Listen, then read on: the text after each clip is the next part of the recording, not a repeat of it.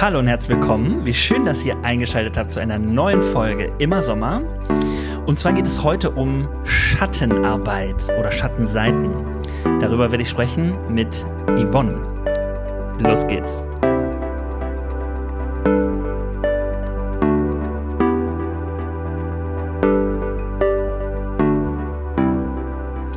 Hallo Kiwi. Hallo Dennis.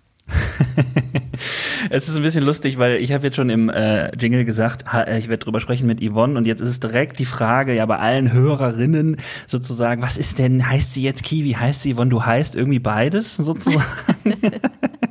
und äh, ich habe dich vorher gefragt, sollen wir eins auswählen oder nicht, aber ich sag's mal direkt jetzt dazu, Kiwi ist dein Spitzname oder du wirst so genannt von manch einem. Und ähm, äh, ich äh, werde das bestimmt im Gespräch vergessen und dich Ekiwi nennen. Deswegen werden wir das jetzt einfach so durchziehen. Ist das in Ordnung für dich? Das ist absolut in Ordnung. Du hast jetzt den Freibrief für die nächste Stunde. Sehr gut, alles klar. Ähm, ich freue mich total, dass du bereit warst, hier mal ein bisschen zu sprechen über Schattenarbeit oder mh, hm, ich habe jetzt die Folge Schattenseiten genannt. Ähm, ich persönlich finde das auch sehr spannend, bin da vor kurzem draufgekommen äh, und ähm, bin ja tatsächlich irgendwie gespannt, was du mir noch erzählen kannst, weil du ein bisschen dazu auch geforscht hast und darüber auch was schreiben willst, habe ich äh, gelesen und mhm. gehört. Aber äh, bevor wir starten, ähm, ich habe jetzt leider, weil wir, du sitzt in Berlin, ich sitze äh, im Ruhrgebiet, dir kein Lieblingssommergetränk auf den Tisch stellen können. Aber die Frage ist, was ist denn dein Lieblingssommergetränk, damit wir es wenigstens wissen? ähm, also so ein Eiskaffee ist schon was Tolles im Sommer. Eiskaffee. Ja. Ach, guck mal, ich habe mir auch hier nochmal einen Kaffee gemacht und zwar ganz besonders, ich habe äh, ich trinke Kaffee mit Hafermilch total gerne. Ich habe aber noch nie privat mir einfach mal Hafermilch gekauft und jetzt, oder das ist ja, ja doch Hafermilch. Und jetzt habe ich mir so ein, äh, so, so ein Hafer, das ist glaube ich sogar gar nicht Milch, sondern Hafer irgendwie Ersatz Schleim gekauft.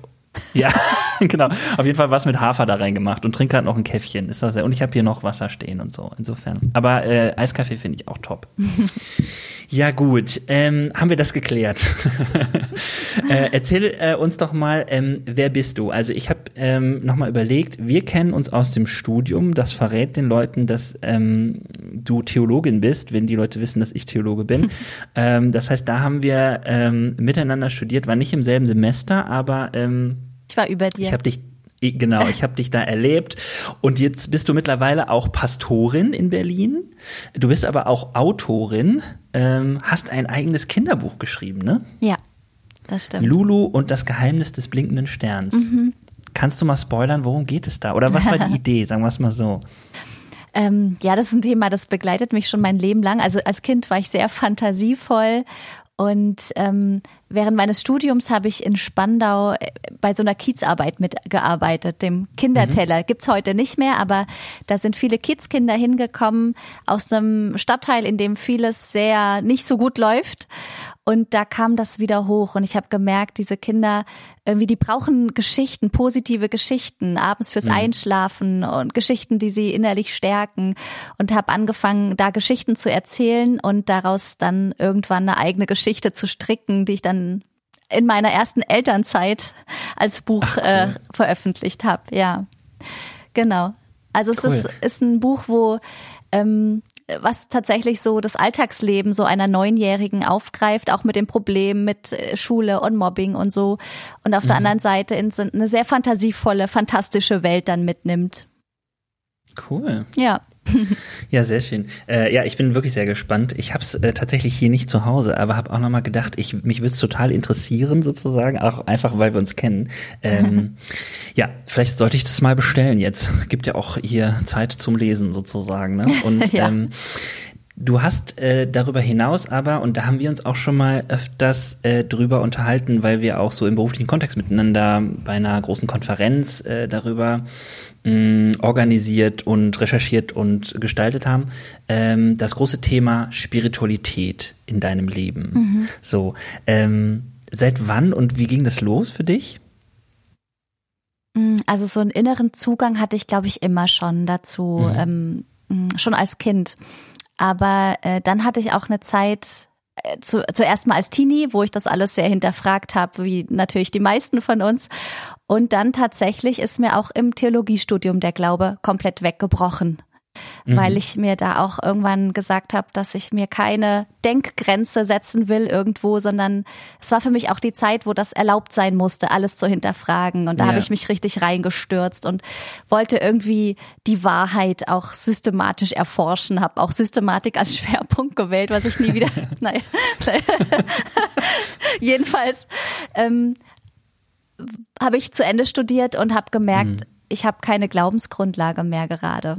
So, okay. ich habe auch gemerkt, das war vielleicht noch schlimmer in dieser Zeit, dass mich auch meine Frömmigkeit nicht mehr trägt, die ich all die Jahre vorher hatte. Also so das mm. stille Zeit, was man eben so als Baptistin so lernt und so ähm, Lobpreisabende, das hat mich alles nicht mehr getragen in der Zeit. Mm. Und so hatte ich da ein paar Jahre, wo ich dann ja auch in einem ganz säkularen Beruf war als Online-Journalistin.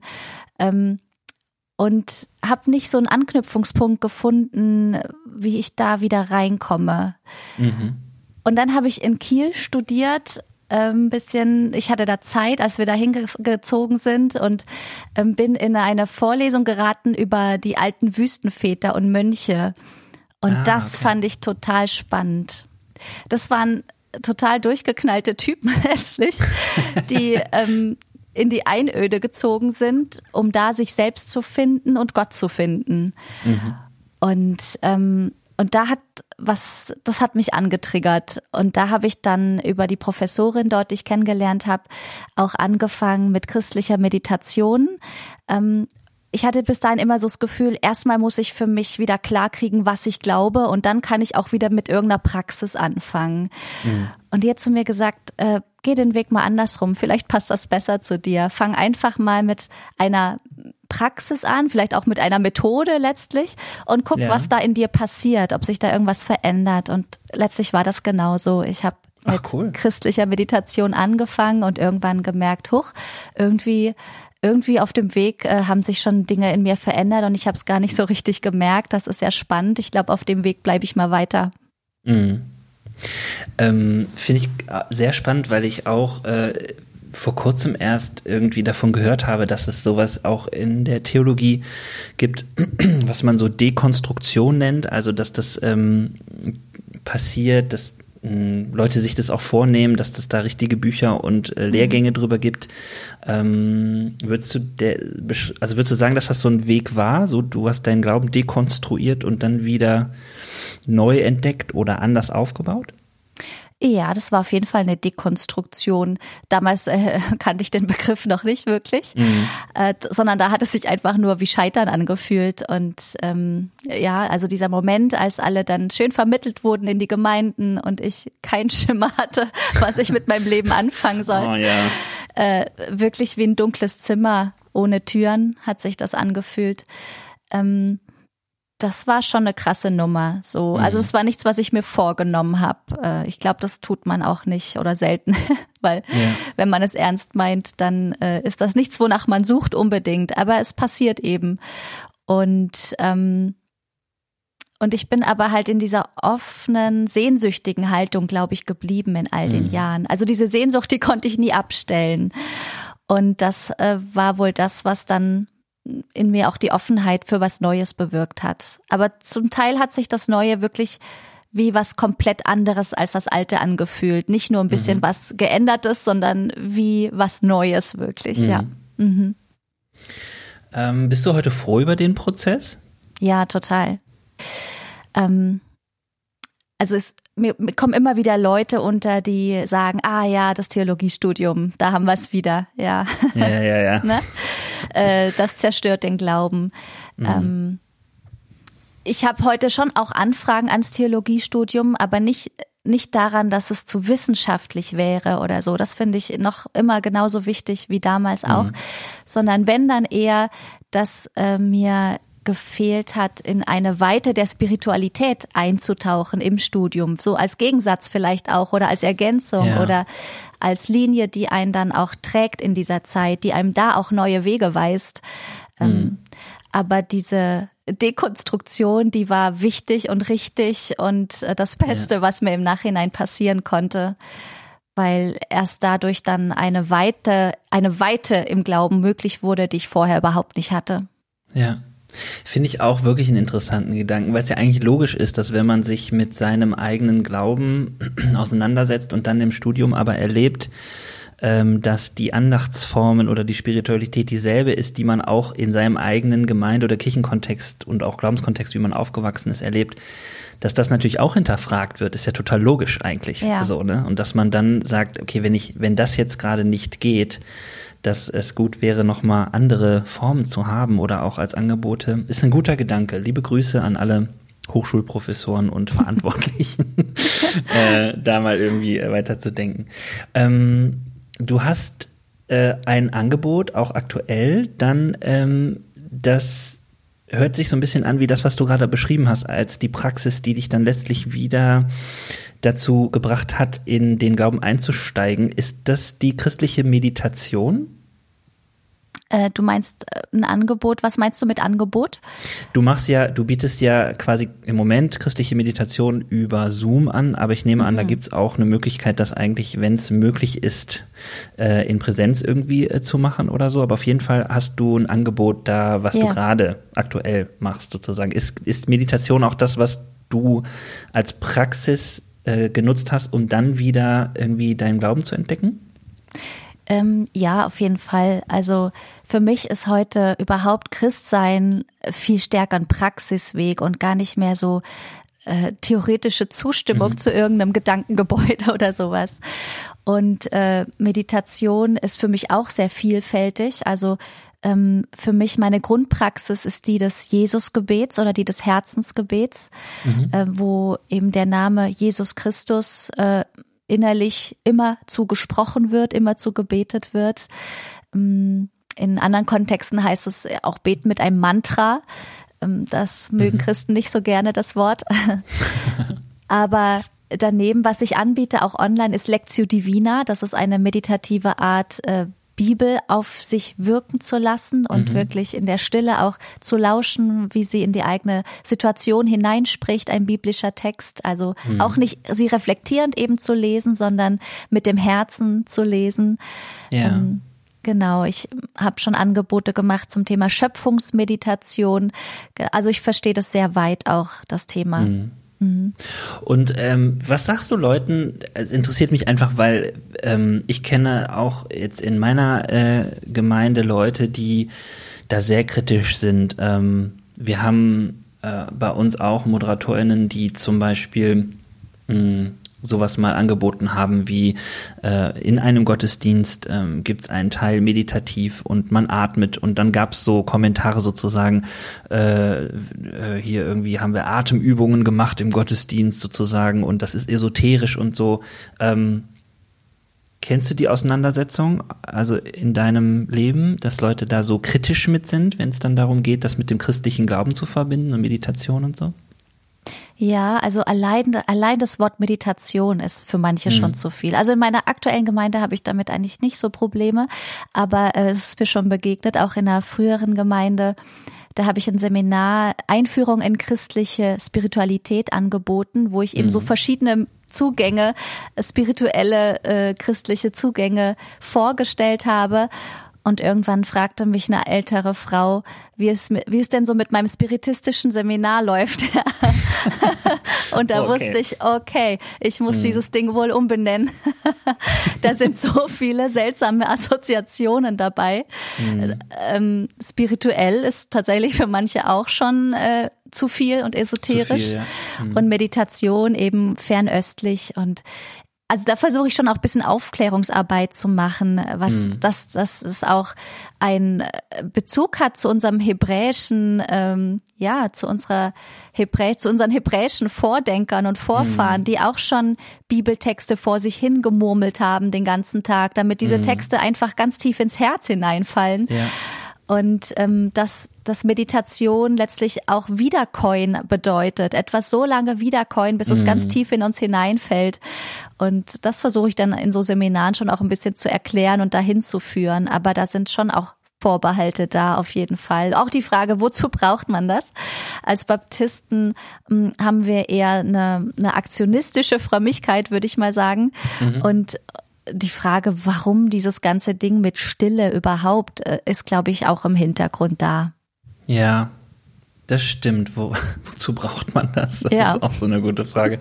Und trotzdem auch finde ich interessant, weil wir ja auch gerade ähm, in der Corona-Zeit äh, auf diese Frage gestoßen werden. Ähm, geht es wirklich immer nur um meinen Konsum? Also geht es wirklich immer nur um den Input, den ich bekomme? Oder was ist mein Glaube eigentlich in dieser Welt, wenn es keine Gottesdienste gibt und so, ne? Und was ist meine Tradition? Ja, könnte man mal weiterdenken. Ähm, Spiritualität hast du gesagt, hast du dann immer in der Praxis gefunden. Das heißt, über Meditation und unterschiedliche Wege ähm, hast du dann angefangen, deinen Glauben wieder neu zu entdecken. So, habe ich es richtig verstanden? Ja, etwas Neues zu entdecken. Ja. Okay. Mhm. Was war das dann? Kannst du es erzählen? Ja, das ist, ähm, ist wahrscheinlich sehr schwer so zusammenzufassen.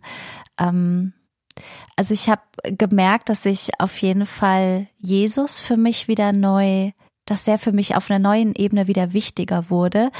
Ähm, also einfach, weil, weil es mich berührt hat in der Meditation, mit seiner Liebe in Berührung zu kommen. Ja.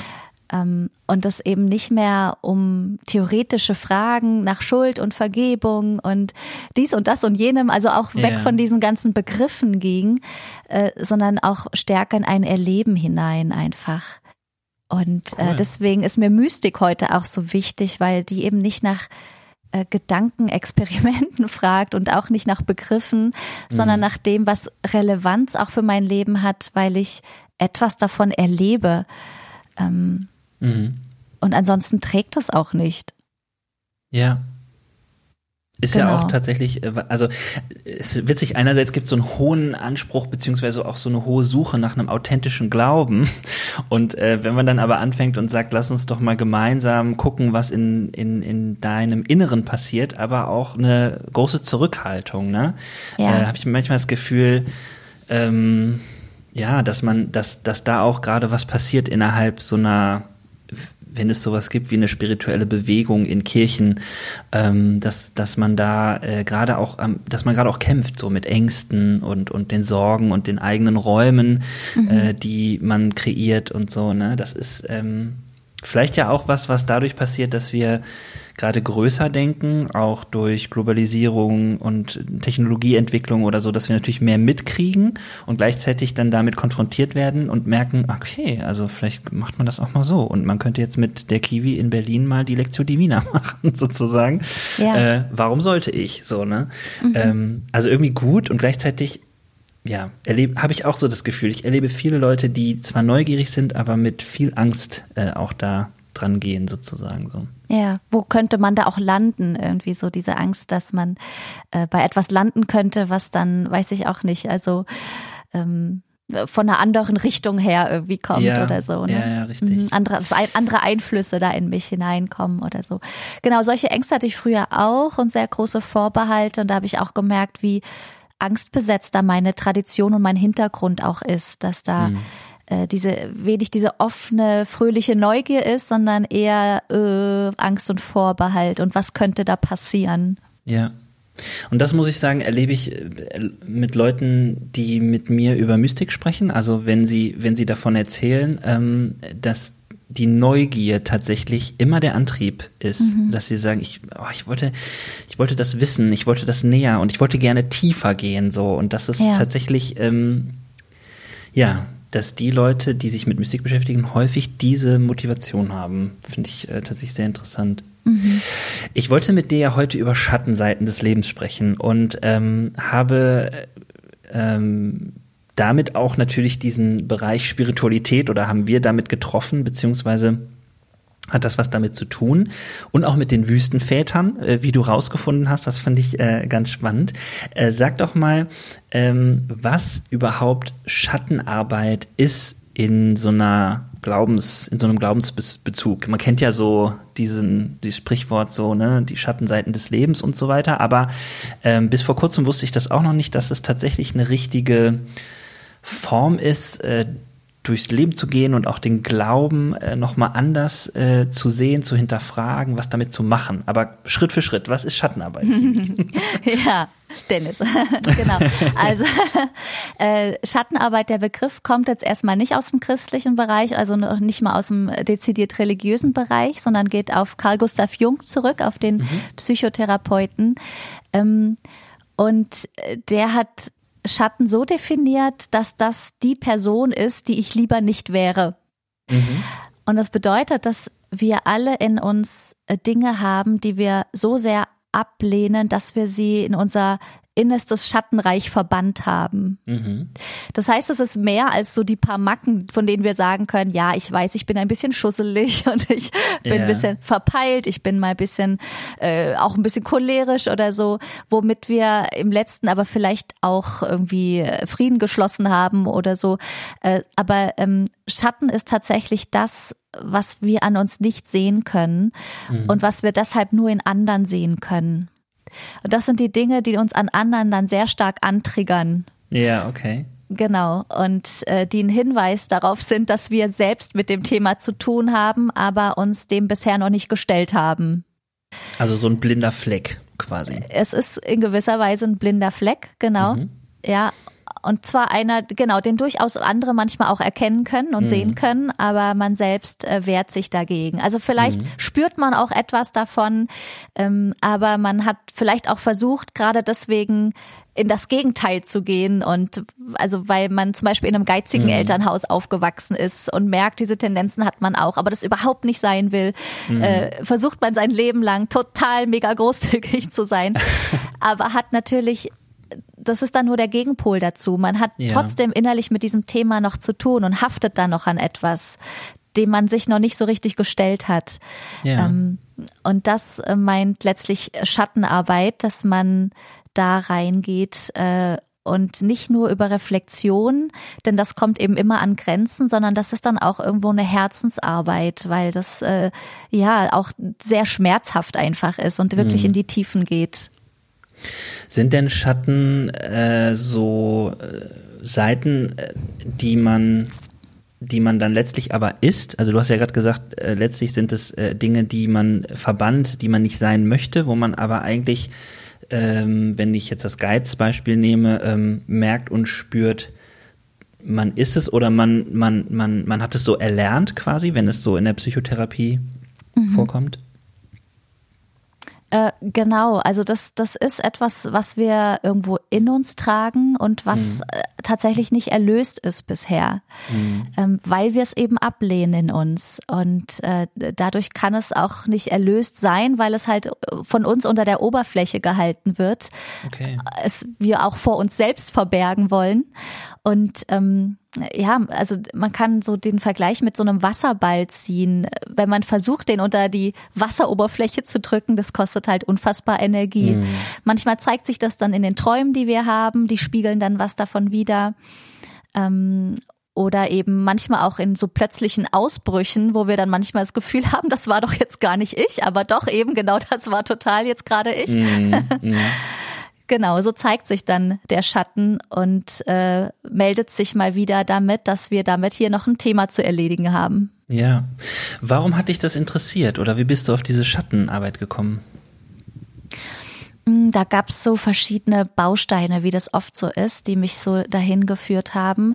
Ja. Äh, das eine, das waren sehr persönliche Erfahrungen. Also nach ein paar Jahren äh, Meditation habe ich war ich sehr frustriert an einer Stelle, weil ich mhm. äh, gemerkt habe, dass ich nicht an den Punkt komme in der Meditation, wie manche das von tiefem Gebet oder Meditation beschreiben, dass sie da in so ein total tiefes Gefühl des Geliebtseins und der Einheit äh, gekommen ja. sind, sondern ich hatte ja. immer das Gefühl, vorher, da, da, da ist wie so eine unsichtbare Wand. Ich komme da nicht dahinter. Was ist da los? Und ähm, als Teenie hatte ich manchmal so das Gefühl, ähm, ich weiß ich nicht, dass Gott es dass ich es Gott vielleicht nicht wert bin, dass er mir dieses tiefe Gefühl mhm. schenkt oder so. Äh, als Erwachsene habe ich äh, dann gesagt, das liegt vielleicht an mir und so. Und, und äh, irgendwie hatte ich da in der Meditation das Gefühl, ähm, das muss einen anderen Grund haben. Da irgendwelche Antennen in mir scheinen noch nicht so richtig auf Empfang zu sein oder, mhm. oder da sind Kanäle in mir, die verstopft sind, so dass irgendwas noch nicht fließt, so. Mhm. Ähm, und das hat mich total traurig gemacht, mhm. weil ich gespürt habe, da ist ein, da ist eigentlich was und da möchte was fließen, aber es kommt nicht an bei mir. Und wenn man sich dann da so innerlich für etwas öffnet, dann äh, kommt das ja manchmal von verschiedenen Seiten auf einen zu und dann waren es ein, zwei Bücher, äh, wo da was über christliche Schattenarbeit erwähnt wurde. Äh, das war das Bo äh, Gott 9.0, das Buch zum Beispiel, und Integrales Christentum von der Marion Küstenmacher. Ja. Das war so ein wichtiger Punkt.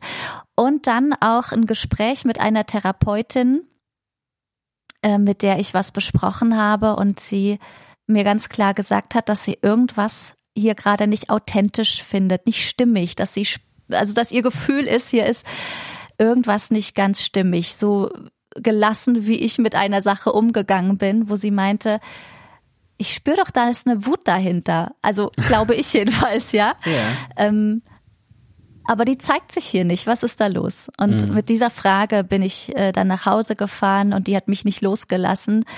Und dann habe ich mich auf die Suche nach meiner unterdrückten Wut gemacht. Das okay. war so für mich ein Anfang, ja. Also Wut einer deiner Schatten sozusagen.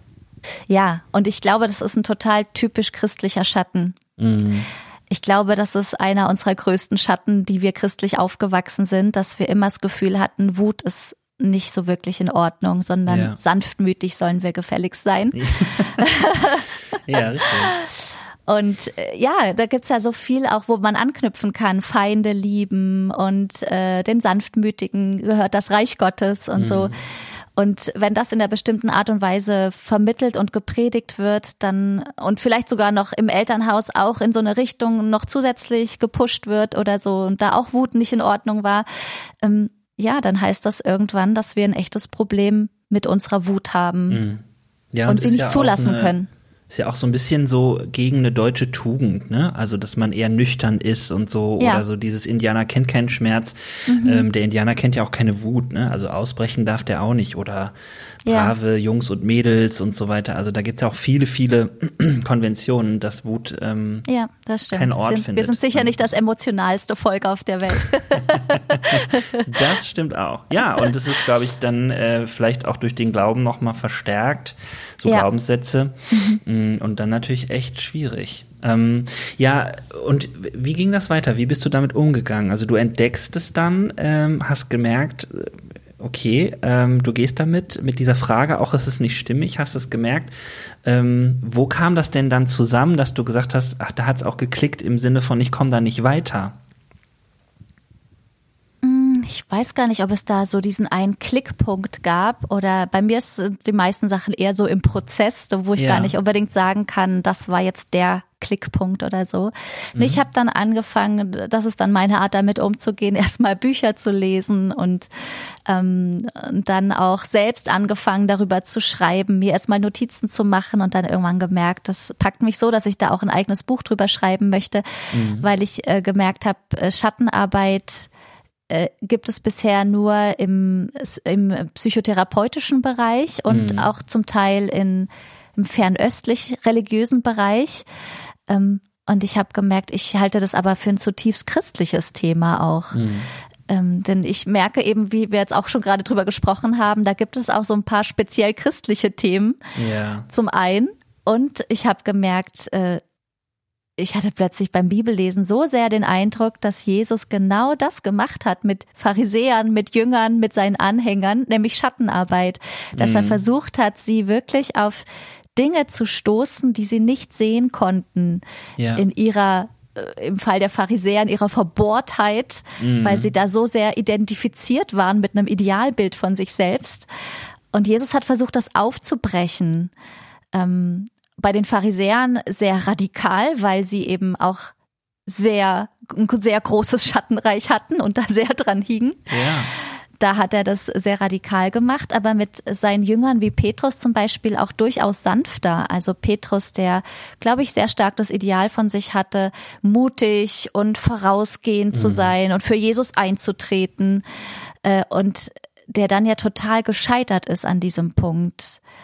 Und da äh, ist Jesus auch, ähm, hat sein Finger auch in die Wunde gelegt. Ja. Auch so wie er ihn angesprochen hat, äh, ja, lieb, liebst du mich, Petrus, ja, und lass gleich dreimal, wo er ihn eben dreimal verleugnet hat. Ja. Aber auch das war Schattenarbeit, weil er da was ans Licht geholt hat, was da war, nämlich dass Petrus eben auch Feigheit in sich hat und nicht mm. nur Mut. Mm. Aber er hat ihm so die Chance gegeben, das ans Licht zu holen und ihm auch zu zeigen, das macht für mich überhaupt keinen Unterschied. Ich halte dich trotzdem fähig, für meine Schafe zu leiten. Ja. Und ich nehme das an, also kannst du das auch annehmen. Und ja, das waren einfach dann so Dinge, die ich in der Zeit ganz doll bewegt habe in mir, ähm, wo ich plötzlich Bibel nochmal oder vor allem die Evangelien anders gelesen habe und dazu hin auch viele Übungen gemacht habe, die mhm. ich aus äh, guten Büchern mir genommen habe und damit innerlich gearbeitet habe. Krass, ja cool. Ja. Finde ich auch ähm, interessant, auch aus meiner eigenen Geschichte so in der eigenen Reflexion zu merken, äh, jeder hat ja auch so einen eigenen Zugang. Ne? Also du sagst, das ging mit dem Schreiben los und dann ne, geht das über Worte und es arbeitet in mir sozusagen. Es gab jetzt nicht diesen einen Punkt, es ist ein Prozess und so. Das wird für andere Leute wahrscheinlich auch anders sein oder so. Mhm. Die brauchen vielleicht erstmal den Dialog und reden ganz viel drüber oder was auch immer. So, ne? Ja. Aber ähm, wie schön, dass du dir die Zeit genommen hast und gesagt hast, äh, so, das wirkt jetzt erstmal. so, also irgendwie irgendwie geduldig mit dir zu sein, finde ich richtig cool. Ähm, ich war gar nicht geduldig mit mir, aber nee. jetzt in der Rückschau klingt das so. Das ja. Ja gut, aber vielleicht gehört das auch dazu, ne? Ähm, äh, vielleicht ist das dann auch irgendwie ein Antrieb und also ich frage mich auch ganz oft, was ist überhaupt Geduld, ne? Also es ist halt auch irgendwie sehr relativ. Ähm, okay, aber äh, das heißt, du hast die Entdeckung gemacht, dass es auch ähm, für dich auf einmal irgendwie sehr viel mit dem Glauben zu tun hatte. So, ähm, äh, was ist denn das, mh, hm, wenn du jetzt sagst, du schreibst ja gerade auch ein Buch drüber, du setzt dich damit auseinander, was, was würdest du denn sagen, ist denn das Christliche an Schattenarbeit? Also ähm, ich habe verstanden, dass du es wiedergefunden hast in biblischen Erzählungen und auch, dass Jesus getan hat, aber warum äh, glaubst du, sollte das äh, Thema sein oder warum ist das Thema im, äh, in unserem Glauben?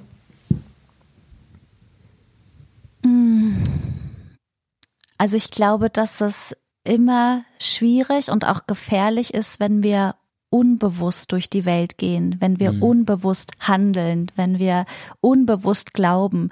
Denn dann äh, fängt das an, wovor Jesus so radikal gewarnt hat, nämlich dass wir anfangen, ähm, die Splitter und Balken überall in anderen zu sehen, die eigentlich zu uns ja. gehören. Ja, also das, cool. mhm. ich glaube, dieser Satz von Jesus, der könnte überhaupt als Leitsatz über Schattenarbeit stehen. Ja, das, Stimmt, ja, das ne? ist wirklich, cool. ja. das ist äh, eine der zentralsten Aussagen für mich, mhm. dass ähm, wir Menschen, wenn wir etwas in uns haben, was wir nicht aushalten können an uns, dann sehen wir es in anderen. Mhm. Und das trifft für uns als Einzelne zu, aber natürlich auch auf ganze Konfessionen, auf ganze Religionen. Mhm. Wir müssen uns einfach mal unsere Feindbilder anschauen, die wir mhm. so aufgebaut haben. Ähm, und wenn dann die Progressiven gegen die Fundis sind und umgekehrt, dann zeigt das immer nur wieder dasselbe, nämlich dass da Dinge in uns sind, mit denen wir irgendwie noch nicht geklärt sind und deswegen mhm. brauchen wir ein Feindbild, ähm, auf das wir das irgendwie hinein projizieren können oder von dem wir dann ständig angetriggert werden. Wenn wir mit den Dingen in uns versöhnt sind, dann nehmen wir das immer noch wahr, wenn jemand sehr konservativ ist oder sowas, aber dann wird uns das nicht mehr so auf die Palme bringen, sondern mhm. dann können wir das eher einfach nüchtern wahrnehmen und stehen lassen, stehen lassen. oder auch dagegen mhm. argumentieren, wenn wir Argumente haben, aber wir müssen nicht mehr innerlich uns dermaßen aufregen darüber. Mhm. Also da, wo wir uns aufregen, da, das ist eigentlich immer ein Hinweis, da ist da, da ist irgendein Stecker, der bei uns gerade reingesteckt wird. Bei mhm. uns. Ja, genau. obwohl ich jetzt auch natürlich das nicht so verstanden habe, dass du nicht gegen das Aufregen bist generell, sondern äh, dass es eher ja dazu führt, diese Auseinandersetzung mit sich selber zu haben. Und jetzt hast du schon ja. ein paar Mal gesagt, um versöhnt zu sein oder etwas in sich zu erlösen. Also es ist eh wie so, die These ist ja so, da gibt es etwas, das ist mein Job. Also das, da, daran, da reife ich rein. Also das gehört eh zu mir. Das ist mein Thema sozusagen so, ne? Mhm. Äh, in, in diese Richtung. Ähm, beschreib das doch noch mal ein bisschen mehr, weil das dieses erlöst werden oder auch äh, versöhnt mit sich sein sind natürlich auch sehr ähm, religiöse Begriffe so. Ähm, ähm, was ist denn das, was passiert denn da in mir, wenn ich erlöst, versöhnt damit bin? So. Also ich, mich regt es nicht mehr so auf, aber was noch? Ja. Also wir Christen gehen ja eigentlich davon aus, dass wir so angenommen sind, wie wir sind, mhm. dass uns vergeben ist, dass wir Gottes Kinder sind und so weiter. Aber ganz oft ist es so, dass wir das selbst gar nicht so empfinden, dass wir das selber gar nicht so erleben tatsächlich. Mhm. Ähm, das heißt, es ist für uns irgendwo eine Floskel, auch Kind Gottes zu sein und mhm. angenommen mhm. zu sein, weil wir tief in uns trotzdem noch Leistungsdruck haben, trotzdem mm. noch denken, wir mm. müssten dies und das tun, wir müssten draußen die Welt retten, wir müssten Menschen bekehren oder je, je nachdem, wie wir aufgewachsen sind, sind es sehr unterschiedliche ja, Dinge, was wir ja. müssen ähm, oder womit wir uns dann wirklich gut fühlen oder auch schlecht fühlen. Ähm, und deswegen merke ich halt, reicht es nicht immer zu wissen, Gott hat mich angenommen oder sonst was, sondern der zweite Teil ist dann halt, dass ich das auch wirklich so empfinden kann, weil ich, weil in mir die Dinge ausgeräumt werden, die das verhindern. Mhm. Das hat überhaupt nichts mit Gott zu tun und damit, dass er nicht genug Liebe schicken würde, ja, ja. sondern nur damit, dass in mir noch zu viel Schlamm ist und das ganze Gute versickert da irgendwo auf dem Weg zu mir. Mhm. Ähm, und dadurch kommt es dann irgendwie nicht zur Entfaltung. Also mhm. das ist das Phänomen, dass ähm, ich Christen in meinem Leben kennengelernt habe, die haben wirklich die tollsten Gotteserfahrungen überhaupt gemacht. Auch mhm. sehr authentische mhm. Erfahrungen, die ich ihnen niemals absprechen würde. Und trotzdem habe ich mich gefragt, wie kann da hintenrum trotzdem so viel Verurteilung dann von anderen Menschen rauskommen mhm. oder so viel Eigenverurteilung auch wieder in bestimmten Scheitermomenten oder so. Mhm. Und da habe ich gemerkt, ähm, dass auch Gotteserfahrungen nicht unbedingt davor schützen, dass ja in uns selbst ein guter Nährboden ist dann auch für mhm. die Liebe mhm. Gottes. Und Schattenarbeit im religiösen Sinn, so verstehe ich das, hilft uns dabei, dass in uns auch wirklich ein Nährboden entsteht, wo dann die ganzen guten Samen auch ordentlich keimen können ja. und äh, kein Unkraut daraus entsteht. Ja. Oh, das finde ich richtig schön. Also das, das würde mich persönlich auch so motivieren eigentlich, wenn ich merke, da ist ein Schatten zu sagen, aber ich komme innerlich zu einer Gelassenheit, also das Gegenteil von, es regt mich innerlich auf. Und gleichzeitig ist es aber auch ein Nährboden für, da wächst was Gutes, ähm, Liebe, Friede, Freude, Hoffnung für andere und für ja. mich sozusagen so, ne? Mhm. Mm, ich äh, denke gerade, also während du das so beschrieben hast an diesem Prozess, ähm, dass Jesus ja auch ähm, gesagt hat, dass wir mit ihm mitsterben und mit ihm mit auferstehen.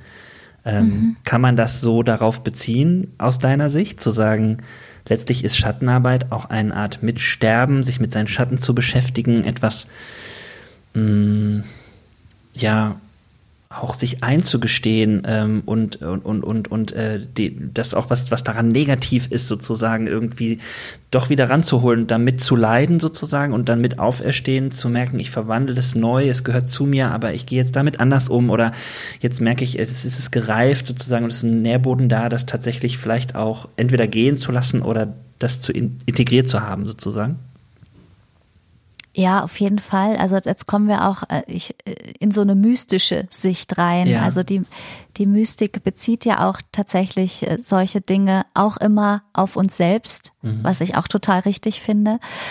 Und äh, tatsächlich glaube ich auch, dass das Jesu Wort, ähm, dass wir uns selbst verleugnen sollen, unser Kreuz auf uns nehmen sollen, um Nachfolger zu sein, ja. dass es durchaus in genau so eine Richtung geht das ist das, was in der Spiritualität äh, oft mit Ego eben bezeichnet wird. Mhm. Das ist das, was sterben muss, damit tatsächlich endlich unser innerstes Selbst auferstehen kann. Ja, okay.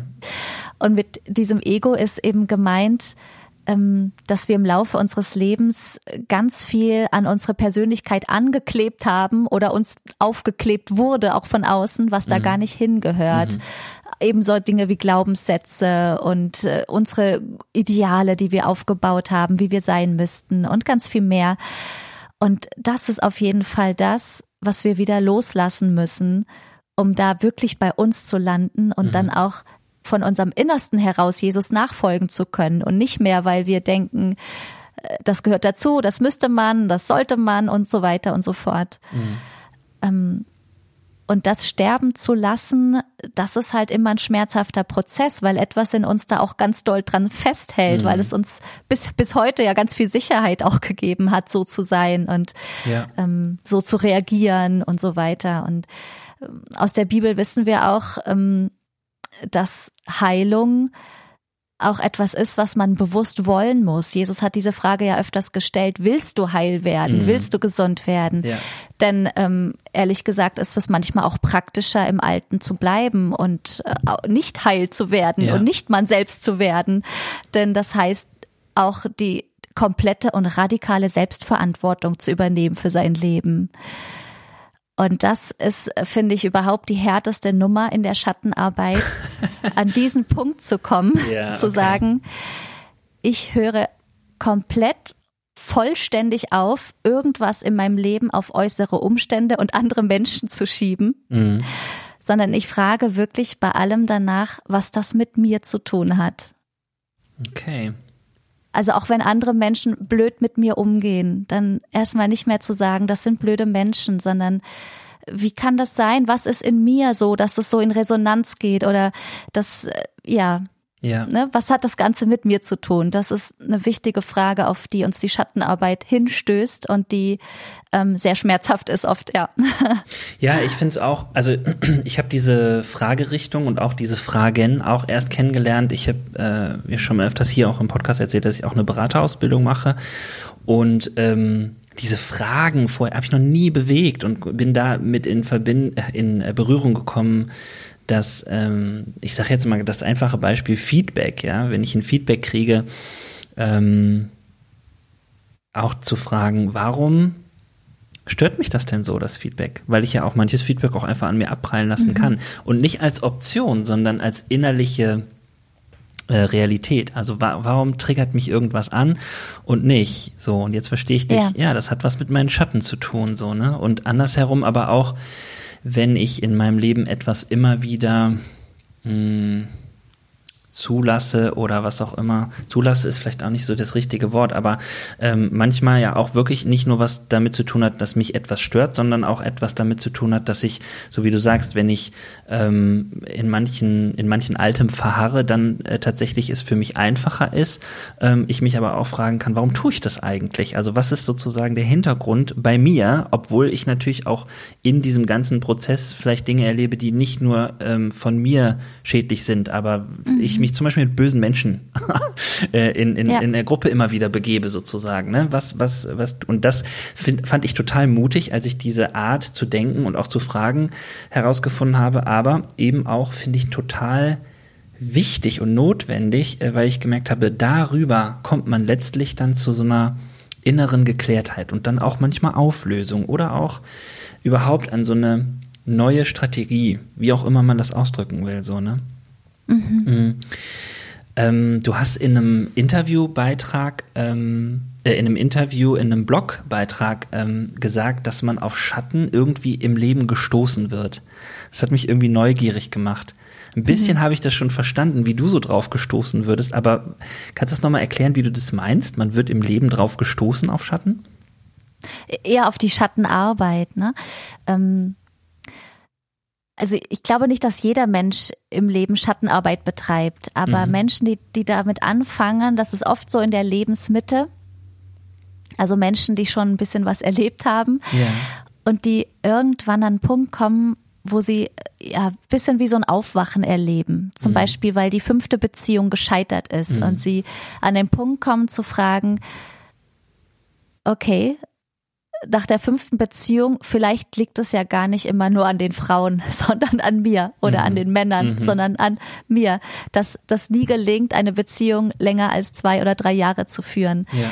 Ähm, und über diese Wiederholung im Leben eben dahin gestoßen werden zu sagen, verdammt, vielleicht liegt das Ganze viel mehr an mir, als ich bisher dachte. Und ich werde jetzt mal meine Aufmerksamkeit abziehen vom Außen und mich immer fragen, was an den anderen falsch ist. Und ich fange jetzt mal an zu fragen, was in mir eigentlich das Problematische ist. Ja. So, so meine ich das mit, dass das Leben uns darauf stößt oder ähm, oder auch wenn wir in einer langen Ehe oder Partnerschaft sind und ähm, ja, man da in eine Ehekrise gerät oder mhm. so und, und plötzlich wird deutlich, da ist ganz viel im Argen, äh, was bisher gar nicht bewusst war. Und, und der Partner sagt mir plötzlich Dinge, die nie ausgesprochen worden waren. Und wie gehe ich dann damit um? Also ich weiß, ich kann abblocken und dann ähm, können wir jetzt demnächst zum Scheidungsanwalt gehen. Oder ich komme an den Punkt, dass ich das, was mir der andere sagen will, wirklich mal ganz tief an mich heranlasse und mich diesen Schatten, die da möglicherweise sind, eben stellen. Mhm. Ähm, und man, und oft sind halt Krisen, die uns tatsächlich an diesen Punkt führen, mhm. Äh, dass wir diesen Schritt wagen von ich gucke auf die anderen und die äußeren Umstände und rege mich darüber aus, hinzu, ich gucke jetzt endlich mal in mich hinein und traue mir das zu, zu sagen, ähm, da muss die Arbeit getan werden und nicht im Außen. Ja, ach, mhm. so gut. Ich meine, klar, mir fällt es jetzt auch in der Betrachtung immer leichter zu sagen, ja, der hat einen Schatten und der hat einen Schatten und der hat einen Schatten sozusagen. Der Mut ist ja sozusagen bei sich selber zu gucken, äh, so, das ist ja auch so eine alte Weisheit, aber ähm, denke auch immer, da könnten wir uns als Menschen auch einfach tolle Gegenüber sein, wenn das in einer liebevollen Haltung passiert, ne? Dass man sagt, du sag mal, was siehst denn du da, wenn du sowas ja. sagst, so, ne? Mhm. Ähm, wie ja, also mhm. ja, nee, Schattenarbeit heißt, da ist auch wirklich wichtig, äh, sich das anzuhören, was andere einem spiegeln mhm. ne, oder sagen oder so, wo man dann durchaus auch mal das gezielt fragen kann, Freunde, gute Freunde ja. oder so, gibt es eigentlich Dinge, die ich die ich nicht sehe an mir, die mhm. Äh, ich nicht wahrnehme. Was findest du die blödste Eigenschaft an mir? Auch umgekehrt, was findest du eigentlich das Coolste an mir? Es gibt nämlich auch einen positiven Schatten. Ähm, das ist äh, ja, das sind Dinge, die wir uns selbst noch gar nicht trauen zu leben und die wir deshalb an anderen ganz toll finden oder okay. auch manchmal beneiden. Ja. Auch das gibt es. Auch das sehr stark im religiösen Bereich. Mhm. Ähm, da sind wir manchmal auch noch die frühere Generation eben sehr erzogen worden, demütig zu sein ja, und ja. bloß sich nicht in den Vordergrund stellen und so. Und da gibt es oft auch einen positiven Schatten, dass Menschen bewundert werden für Dinge, die man eigentlich auch in sich trägt, aber noch nicht zur Entfaltung gebracht mhm. hat. Und dafür braucht man dann manchmal wirklich das Feedback anderer Leute, um das wachzurufen wieder. Ja. Ähm, wo wir da gerade bei sind, äh, wie kann denn deiner Meinung nach, wir haben ja darüber gesprochen, dass der Glaube tatsächlich auch oft so Schatten mit kreiert oder auch Schatten vielleicht noch verdunkelt, wenn das mhm. überhaupt geht. Aber ähm, wo, wie kann denn deiner Meinung nach der Glaube unterstützen, helfen bei einer Schattenarbeit? Ja. Also ich glaube, dass wir da einen unfassbaren Schatz haben und auch da äh, komme ich einfach sofort wieder auf Jesus Christus mhm. selbst zurück. Ähm, was Jesus Christus uns ja erzählt, ist, dass wir umgeben sind von einer bedingungslos annehmenden Liebe Gottes und sich in dieser Hülle weiterzuentwickeln, mhm. ist natürlich die beste Grundlage, die man haben kann. Das ist so, wie, wie ein Kind eben aufwachsen darf in einer absolut wunderbaren Atmosphäre des Angenommenseins. Mhm. Das ist das, was uns der Glaube ja vermitteln möchte, dass wir diesen Raum haben. Mhm wo wir mit unseren Schattenseiten angenommen sind. Und genau deswegen dürfen wir uns jetzt auf den Weg machen, die auch anzunehmen. Mhm. Und ich glaube, dass Jesus auch mehr sein möchte, nämlich ähm, er ist ja wie so ein wie so ein Urbild, der Erstgeborene, mhm. wird ja auch über ihn gesagt. Und ihn als Bild zu haben mit dem Wunsch, sich immer stärker dahin entwickeln zu dürfen und zu können, das finde ich auch unglaublich kraftvoll. Also dieses positive Bild vor Augen zu haben, ähm, mit dem Wissen, es gibt da eine Auferstehungskraft, mhm. die wirkt auch in mir und die zieht mich da auch hin.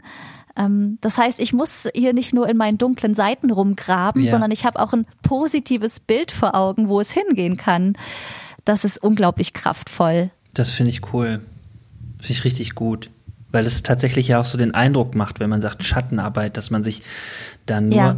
in, einer, in einem dunklen Bereich äh, seines Lebens genau. und wer macht das schon gerne da bewegt. Ne? Genau, und da kann man sich auch drin verlieren und dann kann es einen auch wirklich depressiv machen. Mhm. Ähm, von daher finde ich christliche Schattenarbeit da viel gesünder, als sich auf einer rein psychologischen Ebene damit zu mhm. beschäftigen. Mhm. Denn ähm, ja, ich glaube, im Lichte Gottes das zu machen, ist tatsächlich nochmal eine ganz andere heilsame Form, cool. mit ja. sich da umzugehen. Cool. Eigentlich ist das so ein schöner Abschlussgedanke, aber ich habe eine Frage, die mich noch brennend interessiert, damit zu tun hat. Ähm, äh, glaubst du, dass es kollektive Schatten gibt? Also sowas ja, wie Familien, Völker, was auch immer. ja. ja, absolut. Ja. Ja, also äh, da haben Völker genau damit zu tun. Das zeigt sich ja eben darin, wie unterschiedlich Völker auch sind. Mhm wie humorvoll oder humorlos oder so. Ähm, ich glaube, dass es religiöse Schatten auch gibt. Also ganz prägnant glaube ich, dass in unserer äh, Religion wir ein ähm, Schatten in Bezug auf Sexualität haben. Mhm. Das wird mir immer wieder bewusst, auch ja. in Gesprächen. Mm, ich war mal in einer Gruppe, äh, da haben wir drüber gesprochen, was wir am meisten sozusagen bereuen an unserer christlichen Prägung, wo wir wo wir uns am meisten wünschen würden, dass wir da nicht religiös erzogen worden ja. wären. Und da war erstmal Nachdenken und Schweigen und irgendwann meinte jemand, ähm, genau, in, in Bezug auf Sexualität würde er sich das wünschen. Mhm. Und er hat gar nicht mehr dazu gesagt. Und trotzdem haben sich alle angeguckt, haben genickt und wussten genau, was er mhm. meint. Mhm. Und das bedeutet, dass wir eben in einem Kontext aufgewachsen sind, wo das nichts fröhlich, freies, natürliches, ja. wunderbares ist, sondern immer verbunden war mit bestimmten Geboten, Verboten und Achtung hier und Achtung dort. Und diese ganze Sexualmoral aus dem Mittelalter durch irgendwelche Erbsünde-Theorien, mhm. ähm, die bis heute nachwirken, das hat ganz tief unsere Religion infiltriert. Mhm. Und so ein Buch wie Das hohe Lied der Liebe mhm. Ähm, hat ja fast überhaupt keine Relevanz für uns, auch in unseren Gottesdiensten nicht und so. Dabei, äh, da geht's ja echt ab in dem Buch, ja, aber es, ja. aber es wird maximal dann auf einer geistlichen Ebene gedeutet und nicht auch auf der erotischen Ebene, mhm. die da auch drin spielt. Mhm. Also das ist ein ganz großer Schatten in unserer Religion, was sehr traurig ist, auf jeden Fall. Ja. Ähm wie würde man einen kollektiven Schatten bearbeiten, deiner Meinung nach? Tja, wenn ich das wüsste. das ist nämlich, das ist natürlich echt eine harte Nummer, eine große Nummer, ja. weil das so, weil da Jahrhunderte so mit reinspielen. Mhm. Und dementsprechend, glaube ich, auch wird es lange dauern. Ja. Also, das kann man, ja, auch, ja, also indem viele Menschen in sich da etwas ändern, mhm. wird sich auch insgesamt was ändern. Aber letztlich geht es immer wieder auf den Einzelnen zurück und nur da, wo viele einzelne Menschen da in sich was verändern und Dinge nicht mehr an die nächste Generation dann so weitergegeben werden, kann sowas dann auch wieder über Jahrhunderte, Jahrhunderte hinweg eben heil, heiler werden ja. und sich verändern. Ja, das ist auch tatsächlich, knüpft ja auch schon wieder an diesen schönen Abschlussgedanken an, dass man, dass man das natürlich auch ähm, im Kollektiv in äh, einem, auch da in einem Umfeld oder auch in einer Atmosphäre oder eben einer, einem Glauben ähm, tun kann, wo es eben auch Positives und Helles und auch irgendwie Annahme und Wertschätzung äh, gibt und so, ähm, ist ja auch äh, das, warum häufig ähm, ja sowas wie ja, also wie, man kann das ja manchmal nicht so beschreiben, warum es so gut tut, mit, mit Leuten auch darüber zu sprechen. Es gibt ja oft so diesen Moment, wenn man merkt, da sind mehrere Leute im Raum, man redet über etwas, ähm, äh, was sozusagen äh, schwerfällt, dass man auf einmal merkt, irgendwas passiert hier gerade, so dieses, dieses Verbindende, wir teilen mhm. was miteinander und so. Und ich denke, auch das ist ja ähm, möglich, auch bei kollektiven Schatten, ne? dass man sagt, und trotzdem, ja. ähm, ne, das äh, gehört mit dazu und wir tragen das irgendwie auch gemeinsam sozusagen und helfen und unterstützen uns dabei. Ja. Auf jeden Fall hilft es, das Unbewusste da ans Bewusst, ins Bewusstsein zu mhm. holen der Menschen und das erstmal überhaupt deutlich zu machen und darauf hinzuweisen. Ja. Ähm, und dann ist es auch leichter, damit umzugehen und daran zu arbeiten. Ja. Ich mag ja auch dieses Wort Bewusstheit. Ich wünsche das häufig vielen Menschen, die in Krisen- oder Trauersituationen sind, weil ich denke, dass ähm, total wichtig ist, auch diesen Schmerz zuzulassen äh, bei Traurigkeit ja. und so. Und gleichzeitig hilft mir die Bewusstheit auch zu merken, an welcher Stelle ich auch innerlich spüre, so und jetzt ist gut. Also ich glaube da auch immer an die ähm, Seele in einem Menschen, die eigentlich umgehen kann mit allem, was auf uns zukommt. Und da, wo es vielleicht irgendwie, wo man vor der Wand steht oder noch nicht genau weiß, dass man dort erlernen kann, damit umzugehen, sozusagen. Also mhm. das ist irgendwie, ähm, und das denke ich auch, ist eine Bewusstheit irgendwie nötig, so, ja. Ja. Finde ich ganz, ganz cool. Und letztlich hört sich das so für mich an, dass Schattenarbeit, das ist äh, dieses, wie du sagtest, ähm, das Unbewusste bewusst machen, aber auch zu erlernen, dass ich auch mit den Dingen, die ich in meinem Schatten habe, irgendwie mh, mm, ja, versöhnen kann oder integrieren kann oder wie auch immer. So. Ja. Mhm. Und da finde ich die Erkenntnis ganz hilfreich, ähm, dass wir letztlich alles an Eigenschaften in uns tragen, mhm. die es gibt. Wir haben sowohl Geiz in uns wie auch Großzügigkeit. Mhm. Wir haben Liebe und Hass in uns. Wir haben von jeder Eigenschaft, die es gibt, beide Pole in uns. Mhm. Und welche in uns ausgebildet werden und welche nicht, das hängt total mit unserer Geschichte, mit Erziehung, mit ganz viel Äußerem zusammen. Aber mir hilft es, wenn ich mir bewusst mache, dass alle Eigenschaften, die ein Mörder in sich trägt, ich auch potenziell in mir mhm. trage mhm und dass aber manche Eigenschaften spät, äh, mehr zum Tragen gekommen sind als andere, mhm. das, das ist letztlich die Gnade in meinem Leben, die ich erfahren habe, dadurch, dass eben manche Umstände andere waren. Ja. Ähm, aber von den Eigenschaften her, die ich grundsätzlich in mir trage, unterscheidet mich eben nichts von jedem anderen Menschen auch auf dieser Welt. Mhm. Und das hilft mir zum einen, andere Menschen da anders zu sehen, aber auch tatsächlich zu sagen, ja, es ist doch klar, dass ich selbst diese Eigenschaften auch in mir habe und auch in mir dann annehmen darf. Mhm. Ähm, ja, ja, dass ich mich da einfach nicht unterscheide. Finde ich auch. Auch ein sehr schöner Gedanke. Und führt zu einer Selbstannahme, ne, dass man einfach auch merkt, ja, genau. Also vorsichtig auch zu versuchen, seine Schatten irgendwie als man selbst zu begreifen, sozusagen so, ne? Da geht's ja irgendwie los. Ja. Cool. Und dann immer wieder eben, da ist die Liebesmystik einfach so schön, ähm, in Gottes Liebe einzutauchen, weil das eben äh, das heilende Licht ist, das wir letztlich brauchen mhm. für unser Bewusstsein auch. Ähm, und da kann man seine Wege finden, ob man sich in Gedanken abends in Jesu Arme legt oder ähm, in ein schönes Naturbild begibt oder so. Aber so seinen Weg zu finden, wie man in diese heilsamen Gefühle auch eintauchen kann, ja. die dann auf einer anderen Ebene uns eben auch heil machen. Ja. Cool. Kiwi, Vielen, vielen mhm. Dank, dass du äh, mich und uns alle hier so mit reingenommen hast. Ähm, ich finde es so schön, äh, dass ich auch äh, so viele Leute treffe oder auch hier in diesem Podcast, die mich nochmal auf so andere Ebenen mit reinnehmen. Und ich finde, das hast du auch gemacht, dass man ähm, so gemerkt hat, es gibt halt noch mehr als das, was man sehen, fühlen, anfassen kann und sogar noch mehr, als ich irgendwie wahrnehme. Und ähm, zu merken und zu spüren, da gibt es ganz viele äh, Wege und Möglichkeiten, aber auch irgendwie ist der Gedanke ja nicht neu. Also auch die Wüstenväter haben ihn schon gekannt und so macht so viel Mut, dass das Leben ähm, noch auf so vielen unterschiedlichen Ebenen spannend und ähm, heilsam und auch irgendwie ähm, herausfordernd sein kann. Das fand ich ganz, ganz cool. Vielen, vielen Dank. Gerne. Hast du Lust, mit mir noch ans Lagerfeuer zu gehen? Na klar. ich mache nämlich am Warte ich schon den ganzen Abend Den ganzen drauf. Abend drauf, habe ich mir gedacht. Also stell dir vor, äh, wir sitzen gemeinsam am Lagerfeuer. Ähm, dieser Podcast hat ja das Thema Sommer irgendwie. Und ähm, ich habe das schon oft am Lagerfeuer erlebt. Mich fasziniert Feuer total. Ähm, ich gucke dann, starre dann so rein und da entstehen oft so ganz tolle Gespräche, die so sehr intuitiv sind. Also irgendwie kommt da was raus, hat auch vielleicht ein bisschen mit unserem Thema zu tun.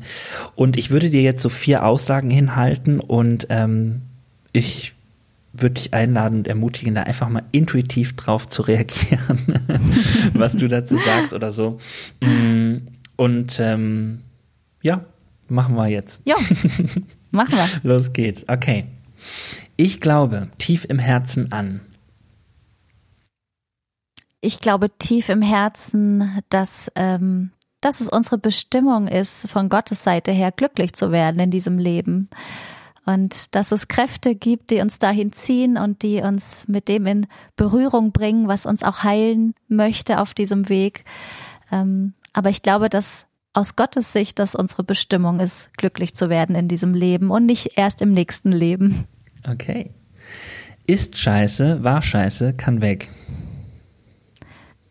Der Satz, das ist nicht bibeltreu.